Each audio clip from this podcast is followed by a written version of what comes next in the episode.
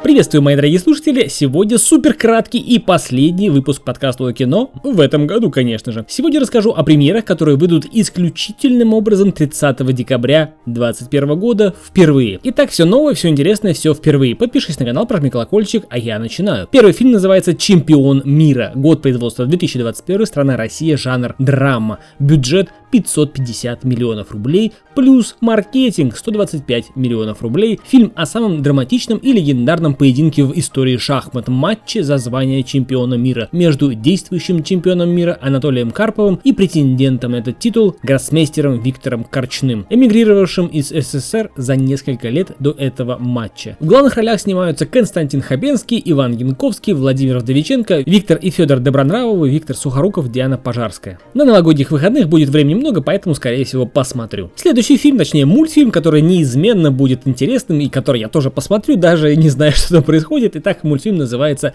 «Три богатыря и конь на троне». Год производства 2021, страна Россия, жанр мультфильм, комедия, приключения. Как всегда, конь Юлий вляпался в историю, а заодно и князю удружил. Они случайно поменялись телами, конечно же, не без помощи старой знакомой бабы Яги и небольшого колдовства. Теперь Юлий заседает во дворце и благоустраивает Киев, а князь пашет поле. Вот такие игры престолов. Но долго так продолжаться не может. Отечество в опасности, немцы на пороге. И как всегда за дело берутся три богатыря. Как и сказал, мультфильм интересный, даже не знаю что там. Посмотрю с удовольствием, будет чем заняться в выходные. И крайний фильм этой неделе, который называется «Снегурочка против всех». В год производства 2021, страна Россия, жанр комедия. В главных ролях Павел Воля, Надежда Сысоева, Виталий Хаев, Наталья Самбурская, Оскар Кучера и другие. Итак, у нас фильм о 45-летнем бизнесмене Евгении Васине. Его главные качества это гениальный ум, благодаря которому он разбогател и отвратительный характер, превращающий жизнь родных и подчиненных бизнесмена в самый настоящий ад. В новогоднюю ночь Васин сбивает на автомобиле Деда Мороза и вместо того, чтобы оказать помощь, крадет